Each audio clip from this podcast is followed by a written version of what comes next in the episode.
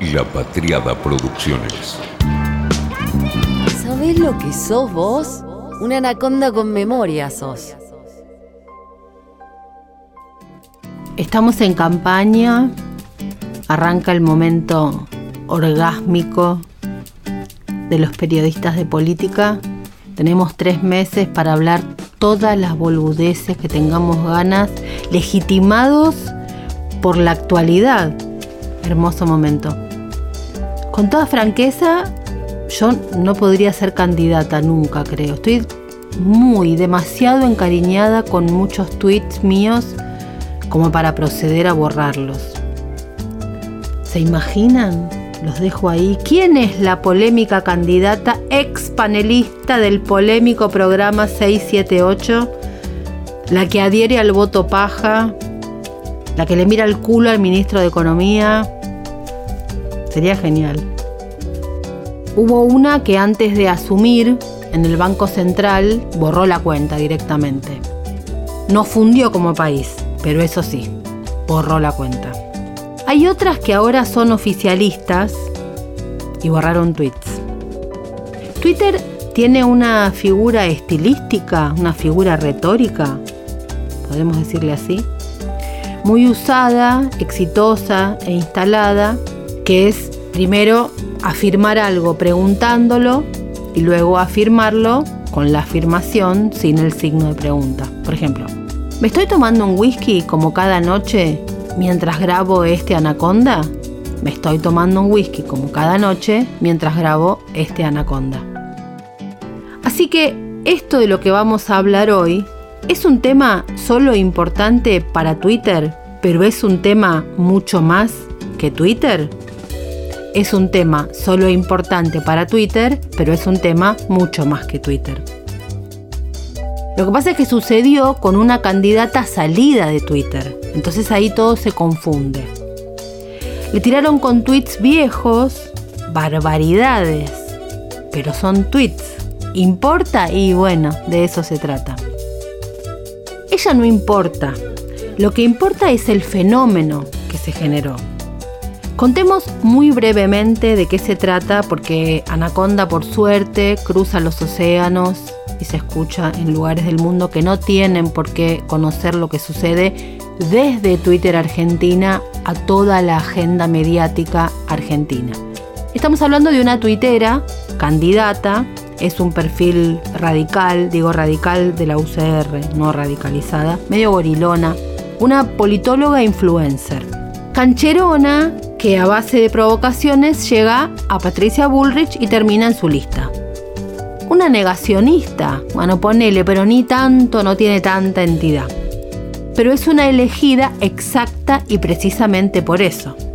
Columnista en medios gráficos como La Nación, Clarín y Perfil, y participado como co-conductora o analista en varios programas de radio y televisión, pero es desde Twitter donde construyó una voz crítica e interesante para el análisis de la actualidad. Así la presenta Clarín. La cuestión es que cuando llega como candidata, empiezan los carpetazos, le han dicho. En base a unos tweets que son bastante barbáricos. Quiero que las Malvinas sean parte del país en el que crezca mi hija. ¿Cuáles son los requisitos para mudarse permanently a Londres? Las Malvinas no existen. Las Falkland Islands son de los Kelpers. Las Malvinas no son ni nunca fueron argentinas.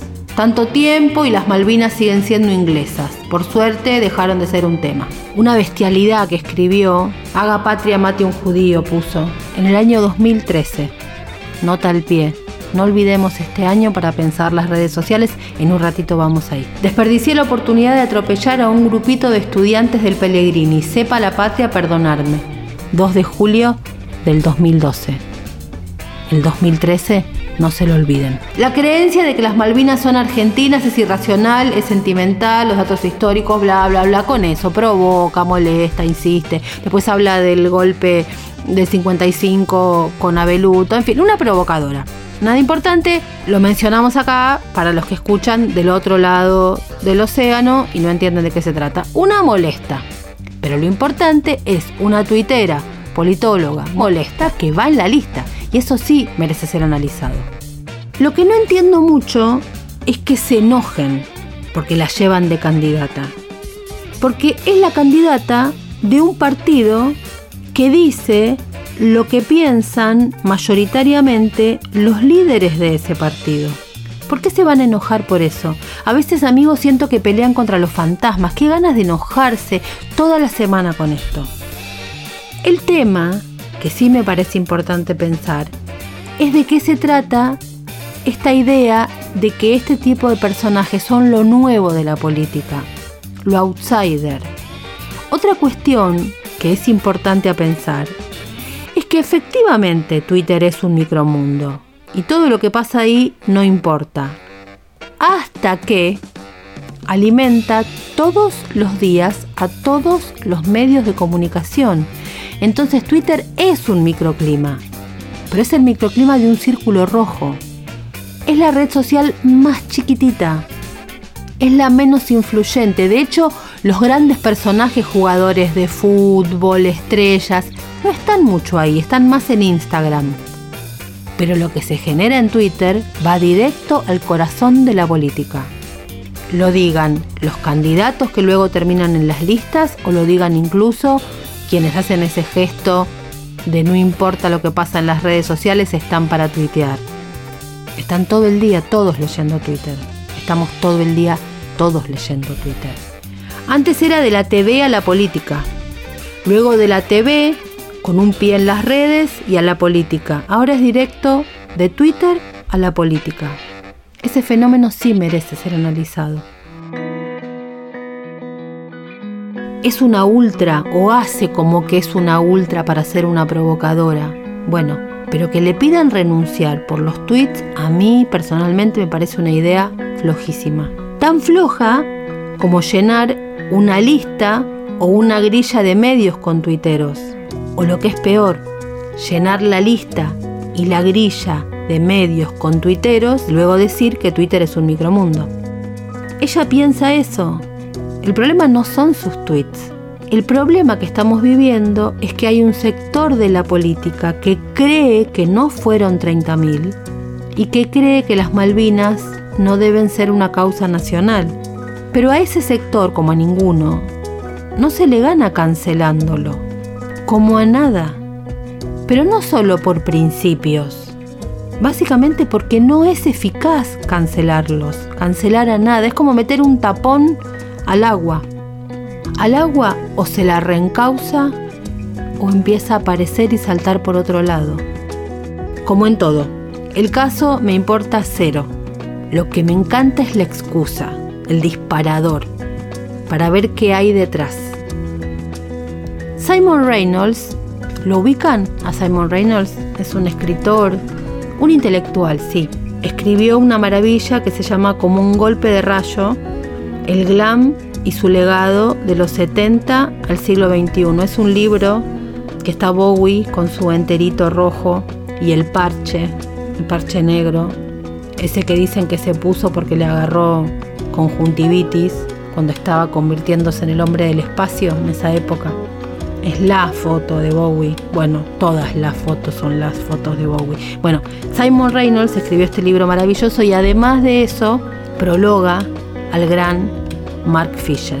Dice Reynolds, usa una fórmula que me mata. Dice, me encontré con la mente de Mark antes de realmente haberlo conocido. Me mata, porque me ha pasado, me pasa, eso de encontrarme con la mente de personas antes de conocerlas o tal vez sin nunca llegar a conocerlas, y es demoledor, ¿no? Bueno, dice Reynolds en el prólogo, Mark escribió sobre muchas de estas cosas, a veces sobre todas al mismo tiempo. Al establecer conexiones entre campos remotos, acercándose para prestar una atención vívida a los detalles estéticos y alejándose para abarcar el campo más grande posible. Mark podía identificar la metafísica de un programa de televisión como Shapir and Steele, las verdades psicoanalíticas latentes en una canción de Joy Division, las resonancias políticas cosidas en la tela de un álbum de Burial o una película de Kubrick. Su tema era la vida humana en su conjunto, incluso si él no se describía ni como un humanista ni como un vitalista. La ambición era vasta, la visión total. Es una invitación a que pensemos el fenómeno de una tuitera en una lista que nos tiene durante una semana hablando de eso en todo el prime time y para pensar también esa red social en la que pasamos tanto tiempo y para que pensemos Internet. Hablamos de Reynolds y entonces es como inevitable hablar de Bowie. O mejor, que nos hable Bowie. ¿Qué es lo que pasa específicamente con Internet? Cualquiera puede decir cualquier cosa. Y no hay algo consistente ahí en la forma en que hubo aquello consistente en la joven revolución de la música que ustedes hicieron. Le pregunta la BBC en 1999 a David Bowie. Absolutamente. Y porque pienso que nosotros, aproximadamente a mediados de los 70, realmente sentíamos que vivíamos en una sociedad con verdades conocidas, con mentiras conocidas. No había cuestiones binarias, ambigüedades o pluralismos en lo que crecimos. Esto empezó a demolerse en los 70 y la idea de dualidad en el mundo en que vivimos apareció. Y ahora hay dos, tres, cuatro, cinco lados en todos los temas. La singularidad desapareció. Y eso creo que es lo que está produciendo Internet como medium, dice, como mediación que absolutamente establece y nos muestra que estamos viviendo en una fragmentación total. Creo que aún no hemos visto ni la punta del iceberg. Creo que el potencial de lo que Internet va a hacer, tanto para bien como para mal, es inimaginable. Creo que estamos ante algo que nos llena de alborozo, pero también de terror. ¿Es una herramienta? le pregunta el periodista. Y él dice, no, no, no, dice, ¿hay vida en Marte? Sí, y acaba de aterrizar. No es solo un sistema, es algo mucho más profundo, le dice. Sí, sí, estoy hablando de que en este estado de cosas lo que vamos a vivir va a ser diferente a cualquier cosa que hayamos conocido hasta el día de hoy. Con la interacción entre el usuario y el proveedor va a ser todo, dice So, insimpático. Se van a romper todas las ideas que hayamos conocido hasta hoy sobre las mediaciones, dice Bowie.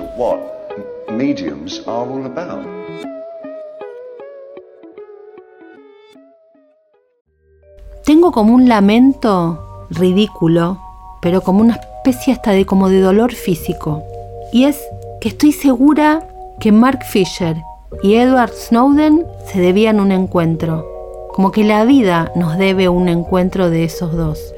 Uno con el libro más importante de los últimos años, el que nos muestra a nosotros en Internet, o sea, que nos muestra a nosotros en la nueva era, que nos muestra la nueva era. Y Fisher analizando el libro que nos muestra la era.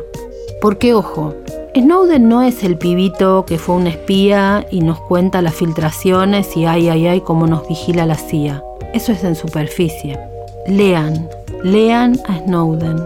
Lean ese libro fabuloso que es Vigilancia Permanente, que es apenas un capítulo donde cuenta lo de la CIA. Después es la persona que nos pensó en esta era, en la era de Internet. Y Fisher es la persona que nos pensó en tanto cultura en los últimos 50 años, en el último medio siglo. Deberían haberse cruzado. Nos lo debía la vida. Además, los dos son muy Frodo. Sí, sí, el del Señor de los Anillos. Son muy Frodo porque los dos nos muestran que la única posibilidad de destruir algo es conociéndolo desde adentro y metiéndose en sus entrañas. Snowden hasta lo dice en su libro. En un momento dice Snowden, Pese a no saber con certeza cómo hacer esa investigación, la de lo que había pasado con la CIA y las filtraciones, al menos estaba seguro de una cosa. Debía comprender perfectamente el funcionamiento del sistema antes de decidir qué hacer con él, si es que hacía algo. Y Mark Fisher, el mayor teórico contemporáneo, es el que dijo que las revoluciones fueron culturales, lo que equivale a decir que entendieron la cultura y entendieron que la cultura y la política no pueden ser concebidas aisladamente una de otra. Así que Anaconda los va a juntar, porque vamos a hablar de lo que sucede con nuestra cultura. Cualquier excusa me sirve y esta es preciosa para poder juntarlos a los dos. A veces vemos asientos llenándose la boca, se les ensanchan los cachetes, se llenan la boca con la frase de que hay que dar la batalla cultural. Pero gastan a una figura como Gramsci, el que habló de esto, sin que se tomaran el trabajo de conocerlo. Porque si tanto quieren dar la batalla cultural, ¿por qué nos comportamos como el progresismo conservador y pacato que las derechas denuncian y aprovechan, como esta candidata? Porque de la candidata tuitera, ¿qué decir? Ya sabemos. Pero de lo que parece que nos estamos enterando es de lo poco que conocen las redes sociales pre-2013, quienes acentúan ahí. Y lo grave de eso es que desconocer lo que pasó con las redes sociales ahí es desconocer lo que pasó con la comunicación entonces tenemos un problema muchísimo más grande que una candidata y sus tweets. ¿Cómo era Internet en sus inicios? Snowden nos cuenta y nos describe a Internet y a nosotros ahí, de este modo. Para mí, dice, cuando lo conocí, Internet era algo muy distinto. Era una comunidad sin barreras ni límites, una voz y millones de voces, una frontera común que habían colonizado pero no explotado tribus diversas que vivían bastante amistosamente unas junto a otras y cuyos miembros todos eran libres de elegir un nombre, su historia y sus costumbres. Todo el mundo lleva máscara y aún así, en esa cultura de anonimia por polinomia, generaba más verdad que falsedad, porque era algo creativo y cooperativo más que comercial y competitivo. Había un espíritu pionero lo que colapsó entonces fue la red creativa. Llegó la promesa de la comodidad y se sustituyeron sitios web personales que exigían un mantenimiento constante y laborioso por una página de Facebook o una cuenta de Gmail. La apariencia de propiedad era fácil de confundir con la realidad de ostentar esa propiedad. Pocos de nosotros, sigue Snowden, lo comprendimos en su momento, pero ninguna de las cosas que íbamos a compartir nos pertenecía nunca más.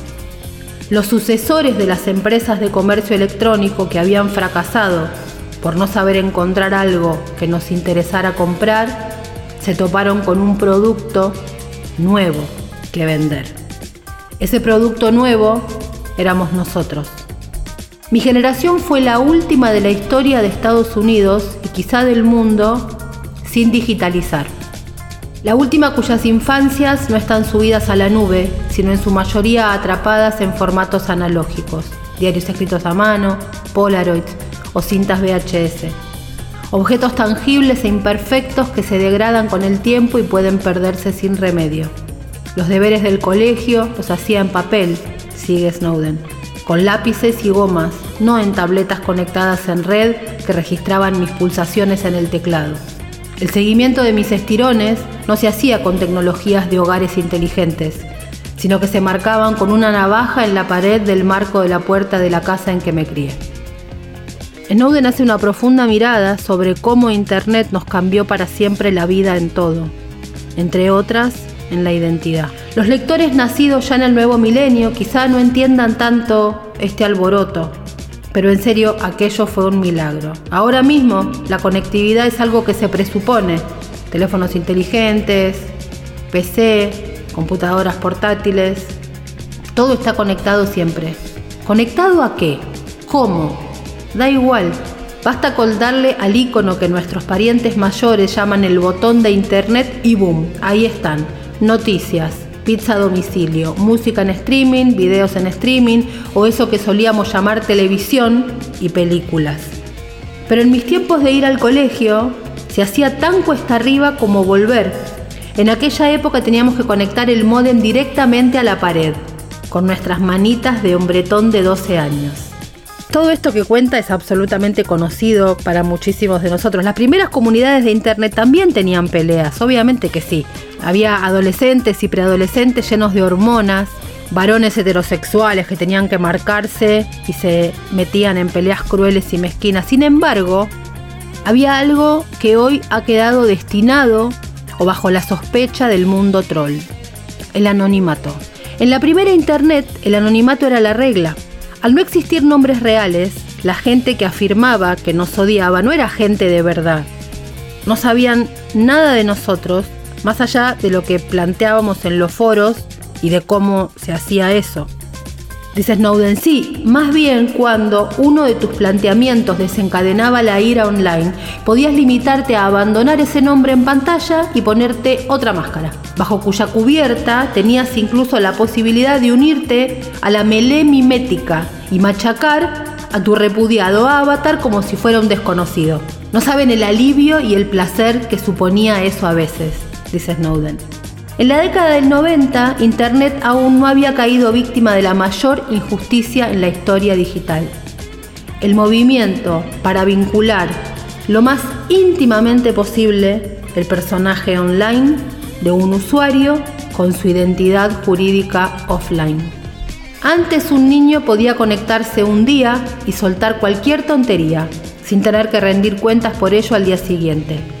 Quizá no parezca el entorno más sano imaginable en el que crecer, pero es precisamente el único entorno en el que es posible crecer. Con esto quiero decir que, dice Snowden, las oportunidades de disociación que nos dio el primer Internet fomentaron en mí y en la gente de mi generación la capacidad de cambiar nuestras opiniones más enraizadas, en vez de limitarnos a ahondar en ellas y defenderlas cuando alguien las ponía en entredicho. Dicha capacidad de reinvención suponía no tener que cerrarnos de mente y elegir un bando, ni cerrar filas por miedo a hacer un daño irreparable a nuestra reputación. Los errores que se castigaban con rapidez, pero se rectificaban con igual rapidez, permitían avanzar a la comunidad y también al, entre comillas, infractor. Para mí y para muchos, eso significaba libertad. Internet hoy ese lugar donde nuestro yo, nuestra identidad está en tiempo presente permanente, es algo que no preguntamos demasiado. Cuenta Snowden algo tan sencillo y tan simple como la hora, el reloj. Nunca te preguntaste mucho por el reloj y por la hora. ¿Te diste cuenta de la cantidad de gente que dejó de usar reloj porque tiene el teléfono? Todos, casi. Dice él, si alguien se molestase hoy en poner un reloj en hora, ¿cómo sabría qué usar de referencia? Quien sea como la mayoría de la gente de hoy en día, tomará de referencia la hora de su smartphone. Sin embargo, si miramos nuestro móvil, y me refiero a mirarlo bien, a escarbar por todos los menús hasta llegar a los ajustes, terminaremos viendo que la hora del teléfono está configurada en ajuste automático. Cada tanto, nuestros móviles, sin avisar, en silencio absoluto, le preguntan a la red de nuestro proveedor de servicios, disculpa, ¿tienes hora? Esa red, a su vez, se lo pregunta a una red mayor, que le pregunta a otra aún mayor, y así sucesivamente, pasando por una larguísima serie de torres y cables hasta que la consulta llega a uno de los auténticos maestros del tiempo. Un servidor de tiempo de red, ejecutado o referenciado según los relojes atómicos que se mantienen en sitios como el National Institute of Standard and Technology de Estados Unidos, el Bundesamt für Meteorology and Climatology de Suiza, que no sé cómo se dice, o el National Institute of Information and Communication Technology de Japón. Ese largo viaje invisible que se completa en una fracción de segundo es el motivo de que no veamos un 12.00 parpadeando en la pantalla del móvil cuando lo encendemos después de que haya quedado sin batería. Todo esto pasa al lado tuyo, con tu consentimiento. Algo tan, pero tan sencillo como la hora. Algo a lo que no le dedicamos ni un pensamiento. Todo eso pasa al lado tuyo, con tu consentimiento. Así es hoy Internet. ¿Pensás que no ha tenido nada que ver con la identidad que nos creamos en ese lugar? Acá siento que hay una especie de espacio, otro espacio subnarrado. Si Mariana está loca y va a hinchar con esto de los limbos, qué sé yo cuánto tiempo. Hablo como Maradona, ¿viste? 2011, 2012, 2013.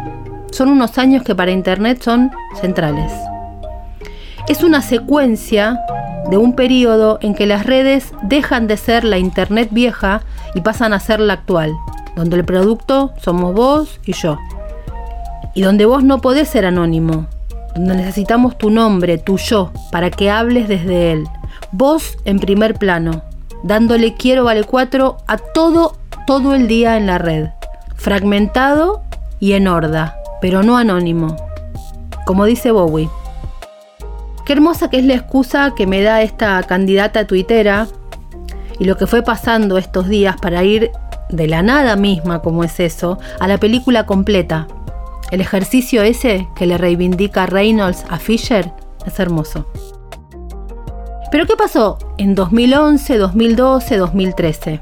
El iPhone nace en 2007. ¿Qué celular tenías en 2007? Yo me acuerdo. Tenía dos. Un Motorola con tapita y mi primer BlackBerry. Anda a mirar lo que poníamos en Twitter cuando estábamos los usuarios Twitter para BlackBerry. Si me llevan de candidata, borro todo a lo verito rap o dejo todo a lo tuitera candidata hoy. Qué dilema. El 9 de enero de 2007, Steve Jobs se paró ante su auditorio, miró de frente a Nokia y supo que iba a romper el emporio de los otros, iba a generar el nuevo imperio de los teléfonos móviles. Empezaba la revolución. El primer iPhone fue solo vendido en Estados Unidos y logró miles de seguidores de inmediato con su pantalla 3.5 pulgadas. En el 2007 era toda una novedad. El teclado táctil fue otro boom. Después vino la memoria en la versión del 3G. Dice Snowden de esos años, el mayor ataque terrorista en suelo estadounidense se produjo en paralelo al desarrollo de la tecnología digital, lo que convirtió gran parte del planeta en suelo estadounidense, nos gustase o no. Por supuesto el terrorismo era el motivo que se alegaba para la puesta en marcha de la mayoría de los programas de vigilancia de mi país, en una época de un miedo y un oportunismo enormes. ¿Me fui de tema? Puede ser, imagínate lo que va a ser cuando vuelva. Tras 10 años de vigilancia masiva, la tecnología había demostrado ser un arma menos potente contra el terrorismo que contra la libertad misma. Al continuar con esos programas, con esas mentiras, dice Snowden, Estados Unidos estaba protegiendo poco, ganando nada y perdiendo mucho. En esos momentos vino lo que llamaron luego la primavera árabe.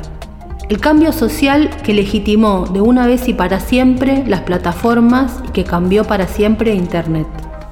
Cuenta Snowden que dormitaba un día y después volvía a mirar la pantalla, volvía a dormir Mientras tanto iba viendo Túnez, Libia, Egipto, Yemen, Argelia, Marruecos, Irak, Líbano, Siria. Y veía manifestantes a los que arrastraban y torturaban o que eran disparados en la calle, dice él, por agentes secretos estatales de unos regímenes desalmados, muchos de ellos en el poder gracias a la ayuda de Estados Unidos.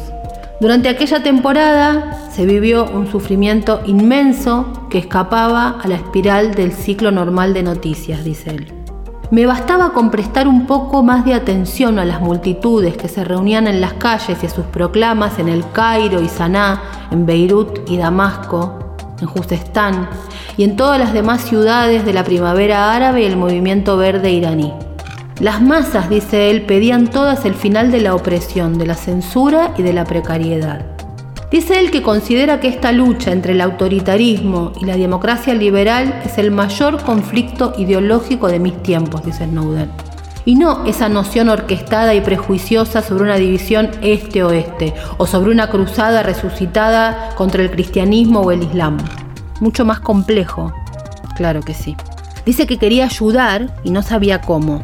Entonces cuenta, estaba harto de sentirme impotente, de no ser más que un capullo vestido de franela tumbado en un sofá gastado comiendo Doritos Cool Ranch, bebiendo Coca-Cola Light mientras el mundo echaba a arder. La juventud de Medio Oriente se estaba levantando por unos salarios más altos, pero también pedían una internet más libre. Criticaban a Khomeini, criticaban a Mubarak, tomaron Egipto. En Ginebra, cuenta Snowden, le habían dado a conocer el Tor Project. Él tenía su computadora y su propio servidor. Entonces abrió un transmisor de puente que superase los bloqueos de Internet en Irán y distribuyó la identidad de configuración encriptada del transmisor a los desarrolladores principales de Tor y les dio el anonimato de su servidor protegido por Tor. El anonimato del servidor, el nombre en los avatars de las plataformas. Cuenta Snowden que en esos momentos, en los sitios de noticias internos de la CIA, él leía comunicaciones secretas sobre negociaciones comerciales y golpes de Estado, mientras estaban aún en desarrollo. A menudo, dice, los relatos que hacía la agencia sobre esos acontecimientos se parecían mucho a los que al final aparecían en las noticias de cadenas como la CNN o la Fox días después. Las principales diferencias radicaban en las fuentes de información, en el nivel de detalle. Dice que mientras en el relato de un periódico, una revista o los canales se lo atribuía a un oficial de alto rango que no quiere develar su identidad, la versión de la CIA se citaba la fuente explícitamente. Por ejemplo, ZBSMACKTALK barra 1, empleado del Ministerio del Interior, bla, bla, bla. El nombre de verdad y la historia personal completa, el expediente, lo tenían ellos a un clic.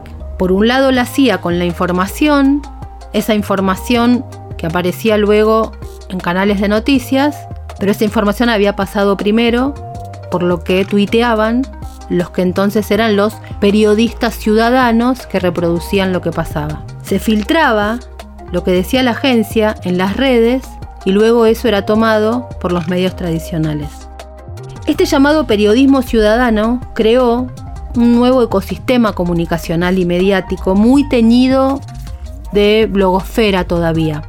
Pero en ese periodo, cuando la necesidad principal en esto que cuenta Snowden, 2011, 2012, 2013, cuando la necesidad principal era dar a conocer lo que estaba pasando para viralizar la información, lo primero que tenía que hacer un internauta para lograr tener difusión era borrar el anonimato. Además, la lectura relajada o intimista o reflexiva de los blogs tenía que hacerse un lugar porque lo que había era vértigo. No servían para esta etapa. Había que lanzar mensajes más cortos, más inmediatos y más sencillos. Como dice Marta Peirano, y otra clase de identidad. Dejar de ser un nodo que refuerza el poder de una multitud anónima para convertirse en el centro, marca de una red cuyo mayor valor comercial se calcula y se actualiza de manera precisa en likes, follower, descargas y retweets. Los internautas empezaron a mudarse en masa a las redes sociales, especialmente a Twitter. Facebook ya estaba, pero Twitter es el momento en el que explota como red social. Mensajes cortos, rápidos, mensajes ya. ¿Y cómo se contaban los acontecimientos en las calles? Con un teléfono. ¿Quién explota en el mundo como producto aspiracional y al mismo tiempo accesible y masivo? un teléfono. Un vendedor ambulante llamado Mohamed Bouazizi se había inmolado delante del Palacio de Gobierno como protesta por haber sido despojado de sus mercancías por la policía tunecina. Su primo lo grabó con un teléfono y lo subió a Facebook. Los internautas tomaron ese video y lo tuitearon. Recién ahí, un bloguero de política lo levanta. Y después recién de ese circuito lo toma Al Jazeera. Corta una parte y lo empieza a reiterar. En Occidente, todo ese conflicto fue etiquetado con un hashtag, Primavera Árabe. Había nacido la Revolución 2.0, como la llamaron los dueños y los voceros de las plataformas. Un solo relato, Revolución 2.0, Primavera Árabe, Internet, iPhones, Blackberries, SMS, Twitter, Facebook. Habían creado una nueva comunidad. Si la manifestación se congrega en Facebook, antes de hacerlo en la calle, entonces la función de Facebook debía ser la de ayudar a los árabes a acabar con los regímenes autoritarios. Decía Gonim, el jefe de marketing de Google para Medio Oriente y África del Norte. Cuando le preguntaron en la CNN si pensaba que había sido todo gracias a Facebook, Gonim dijo absolutamente sí. La revolución fue retransmitida por cientos de miles de móviles, una masa de ojos y oídos abiertos que grababan y compartían sin descanso.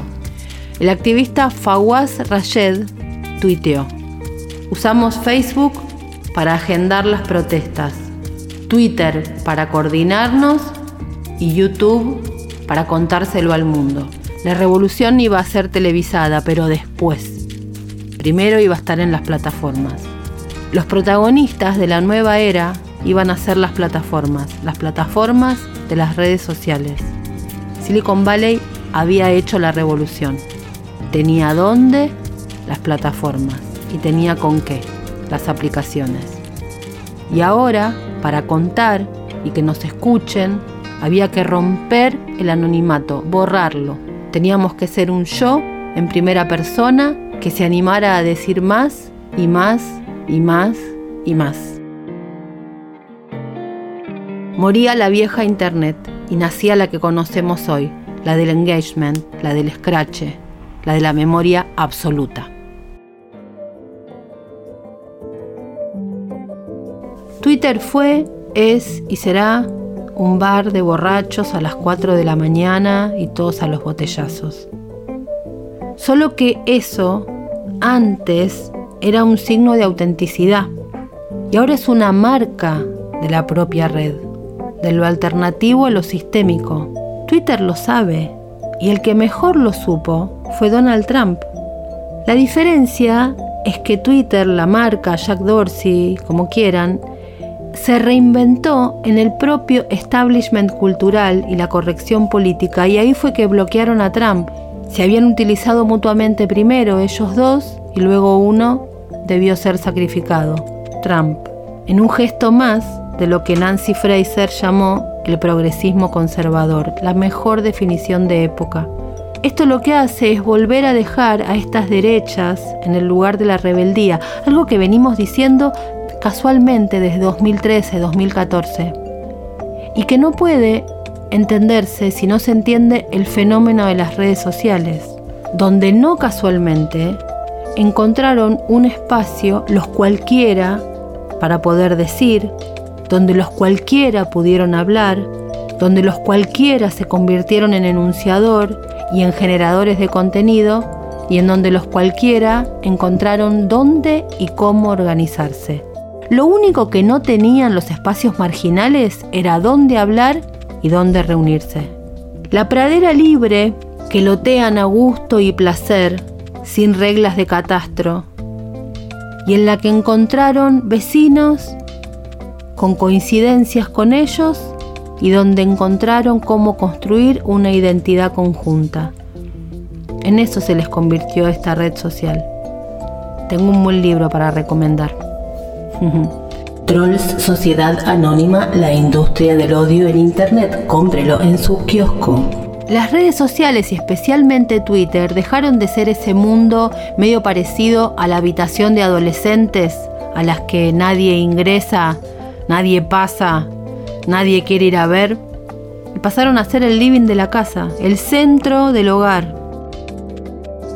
Internet nos somete así a un estado de escrache permanente, a un estado de memoria absoluta, de presente continuo en las redes sociales. Lo que dijimos hace 10 años está hoy, acá, ahora.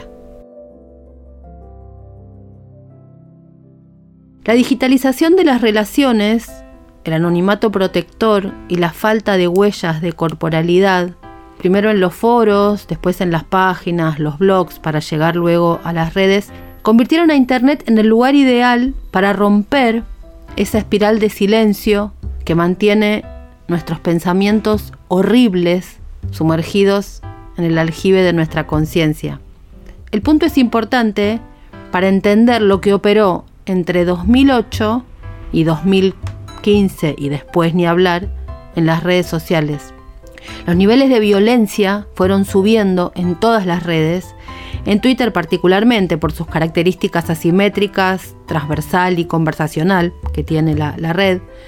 Y ahí fue que el lugar de los trolls dejaron de ser un lugar vergonzoso, un lugar del que se esconde, para convertirse en un grupo social con identidad, particularidad y hasta orgullo, y para dejar su huella.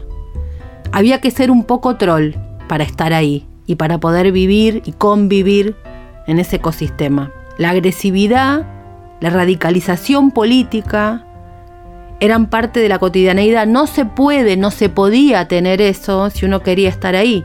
Tanto fue así que discursos sociales que parecían olvidados, sumergidos o reducidos a la mínima expresión, volvieron en todo Occidente y hoy estamos lidiando con eso.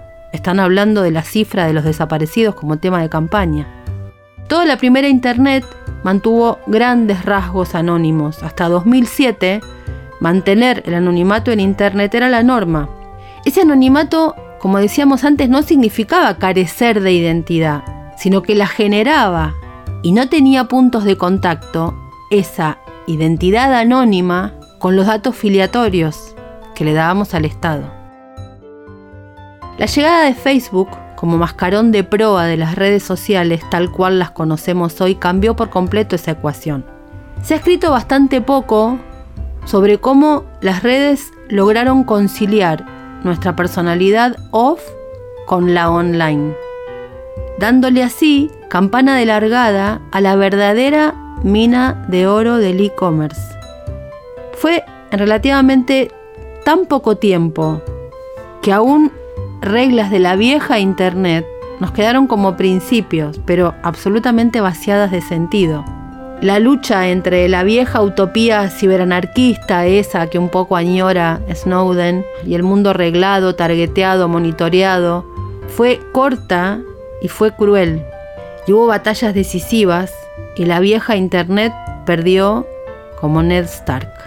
Los militantes del anonimato estaban preparados para pelear contra regulaciones del Estado o de las grandes corporaciones monstruosas, pero el arma que destrozó y condenó a vivir en la Deep Web fue una quinta columna surgida de sus propias filas.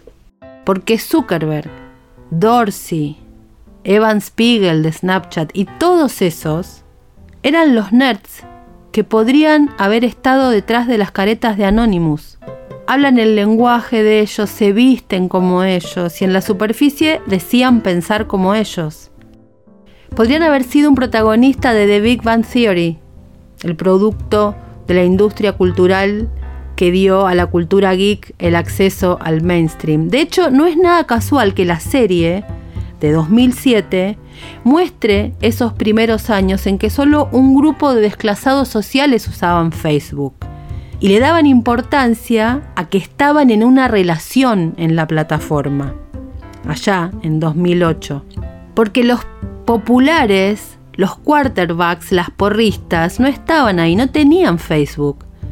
Facebook le funcionaba como un proto Tinder a los perdedores.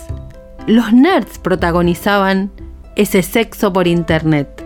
Hablando mal y pronto, Mark y Jack hicieron coger a los incogibles. Facebook y Twitter les dieron un aura social de influencer a los perdedores, a los que en la interacción social tradicional no iban a ganar nada. Así fue que ser tuitero empezó a ser una marca que generaba una adentro y una afuera. Por primera vez los no populares empezaron a ser estrellas, empezaron a estar adelante. Las redes se convirtieron en sinónimo de éxito, un éxito diferente, un éxito vestido de fracaso, el famoso acá nadie coge, pero con todas las condiciones relacionadas al éxito. Así fue que gracias a Facebook, a Twitter, a ese estado de cosas, la avanzada del ejército ciberanarquista cogió, ganó dinero, consiguió trabajo, amigos y hasta hizo la revolución 2.0. Y algo más pasó. Las discusiones políticas se suspendieron y empezó a ganar la inmediatez de la ética. Esto dice Fisher que pasó con el mundo de Internet. Y tiene razón. Por eso es tan importante tratar de ganar siempre desde la política y no desde la indignación. La indignación es la que fomenta la propia industria de los medios, los gritos, las redes. Y siempre tienen algo de superioridad moral en el modo, una crítica moral que solo refuerza estados morales. Y tal vez lo que hay que hacer es recuperar la rebeldía para la política. ¿Qué pasaría si le revisamos el Twitter, como nos dijo Ana Gerchenson aquella mañana en Radio Nacional, a muchas de las líderes verdes que critican a esta tuitera hoy?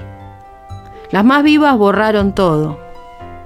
Y si le revisamos el Twitter a los periodistas que están a los alaridos con la tuitera, a lo mejor también borraron. Pero ¿en qué entramos? En una casa de brujas al extremo. El sistema feliz, todos en estado de alerta, comprometidísimos ahí, permanentemente buscando tweets viejos abajo de las piedras. ¿No es mejor desde la política? Dice Snowden en su libro, los animo a imaginar que todas las mañanas pudiéramos levantarnos y elegir un nombre nuevo, una cara nueva con la que nos conocería el resto del mundo. A imaginar que escogemos una voz nueva y palabras nuevas para usarla como si el botón de Internet fuese en realidad un botón de reinicio de nuestras vidas.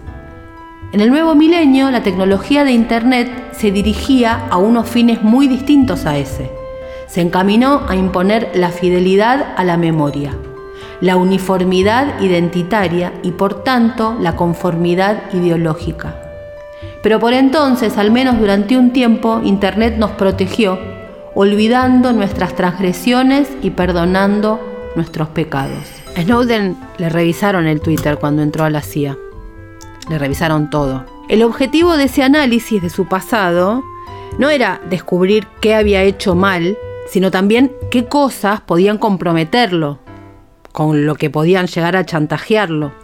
Lo más importante para la comunidad de inteligencia no es que estés limpio al 100%, cuenta Snowden. Si fuera así, no contratarían a nadie. Por el contrario, lo que cuenta es que muestres una honradez robótica, que no estés escondiendo por ahí secretos sucios que algún poder enemigo pueda usar en tu contra y por tanto en contra de la agencia. Ese hecho desde luego me hacía pararme a pensar. Mientras estaba atrapado en mitad del tráfico, todos los momentos de mi vida en los que me arrepentía y me daban vueltas y vueltas en la cabeza. Nada de lo que se me ocurría habría provocado ni el más mínimo arqueo de cejas en los investigadores, acostumbrados como están a descubrir que al típico analista madurito de un laboratorio de ideas cualquiera le gusta llevar pañales y recibir latigazos de abuelas embutidas en cueros. Aún así, dice, el proceso en sí generaba un estado de paranoia, porque no es necesario ni ser ningún fetichista en la sombra para haber hecho cosas que te avergüencen y tener miedo de que los desconocidos puedan malinterpretarte si estas cosas salen a la luz. Con todo esto quiero decir, dice Snowden, que me crié en Internet. Quien no haya metido algo vergonzoso u ordinario en ese cuadro de búsqueda es porque no ha pasado mucho tiempo online. Aunque no era la pornografía lo que me preocupaba, todo el mundo ve porno. Un mensaje para quienes estén ahora mismo negando con la cabeza. No se preocupen, vuestro secreto está a salvo conmigo, dice. Mis preocupaciones eran más personales, o eso me parecía. La infinita cinta transportadora de chorradas patrióticas que había soltado y las opiniones misantrópicas aún más estúpidas que había dejado por ahí durante mi época de crecimiento en Internet. Concretamente me preocupaban mis historiales de chats y las publicaciones en foros, todos los comentarios sumamente imbéciles que había esparcido por un sinfín de sitios web, de juegos y hackers. Escribir con seudónimo había significado escribir con total libertad, pero también sin pensar, con mucha frecuencia. Y dado que un aspecto crucial de la cultura del primer Internet consistía en competir con otros por decir la cosa más incendiaria, yo nunca había dudado en defender, pongamos, el bombardeo de un país que grabara con impuestos los videojuegos o el encierro en campos de reeducación de la gente a la que no le guste el anime. Nadie en esos sitios web se tomaba en serio nada de aquello y muchos menos yo. Cuando volví a leer esas publicaciones me morí de vergüenza. La mitad de las cosas que había dicho ni siquiera las pensaba en aquel tiempo, solo quería llamar la atención. Aunque no me veía con muchas posibilidades de poder explicárselo al señor canoso con anteojos de carey que se asomara tras una carpeta gigante con la etiqueta expediente permanente. La otra mitad las cosas que creo que sí pensaba entonces eran incluso peores, porque yo ya no tenía nada que ver con ese niño, había crecido. No solo no reconocía esa voz como mía, sino que a esas alturas me oponía activamente a las opiniones excitadas y hormonales que había vertido aquel yo. Descubrí que quería discutir con un fantasma, quería pelearme con un yo imbécil, pueril y despreocupadamente cruel que ya no existía no podía soportar la idea de que me acechase para siempre, pero no sabía cuál era la mejor manera de expresar mi arrepentimiento y poner cierta distancia entre él y yo. Ni siquiera sabía si debía intentar hacerlo. Me resultaba atroz estar tan inextricable y tecnológicamente atado a un pasado del que me arrepentía por completo, pero que apenas recordaba. Quizás ese sea el problema más común de mi generación, la primera que se crió en Internet. Fuimos capaces de descubrir y explorar nuestras identidades casi sin supervisión ninguna, sin apenas pensar en el hecho de que nuestros impulsivos comentarios y charlas profanas se conservarían de manera perpetua y que a lo mejor algún día se esperara de nosotros que respondiésemos ante todo eso. Estoy seguro de que cualquiera que haya tenido conexión a Internet antes que un trabajo podrá entenderlo. Snowden estaba en una situación distinta a cualquiera de nosotros, distinta a la tuitera incluso. Él podía, con cualquiera de los paneles de mensajes, borrar todas las publicaciones viejas, con solo unir una diminuta secuencia. Ni siquiera necesitaba un programa menos de una hora borraba todo. Habría sido lo más sencillo del mundo, dice, me planté en serio a hacerlo. Pero al final no pude. Había algo que me lo impedía, sencillamente no me parecía bien. Eliminar mis publicaciones de la faz de la Tierra no era ilegal, y ni siquiera me habría incapacitado para obtener una habilitación de seguridad si alguien lo hubiese descubierto, y aún así la perspectiva de hacerlo me perturbaba solo habría servido para reforzar uno de los preceptos más corrosivos de la vida en Internet, que a nadie se le permite cometer el más mínimo error y que cualquiera que lo haga deberá responder por ese error para siempre. Lo que me importaba no era tanto la integridad del registro escrito como la integridad de mi alma. No quería vivir en un mundo en el que todos tuviésemos que fingir ser perfectos porque ese sería un mundo en el que no habría sitio para mí ni para mis amigos. Borrar esos comentarios habría sido borrar quién era yo, de dónde venía y a dónde había llegado. Decidí dejar los comentarios ahí y aprender a vivir con ello.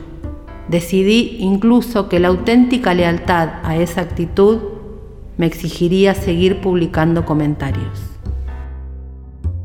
No podemos borrar las cosas que nos avergüenzan, ni los modos en los que nos avergonzamos a nosotros mismos en Internet. Lo único que podemos hacer es controlar nuestra reacción. ¿Vos qué harías? Yo creo que no podría borrar, por eso sería una pésima candidata.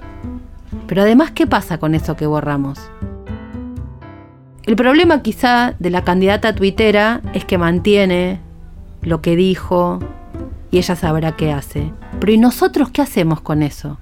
Vamos a exigir que se borre toda nuestra memoria digital en caso de que estemos en algún lugar de exhibición, de exposición.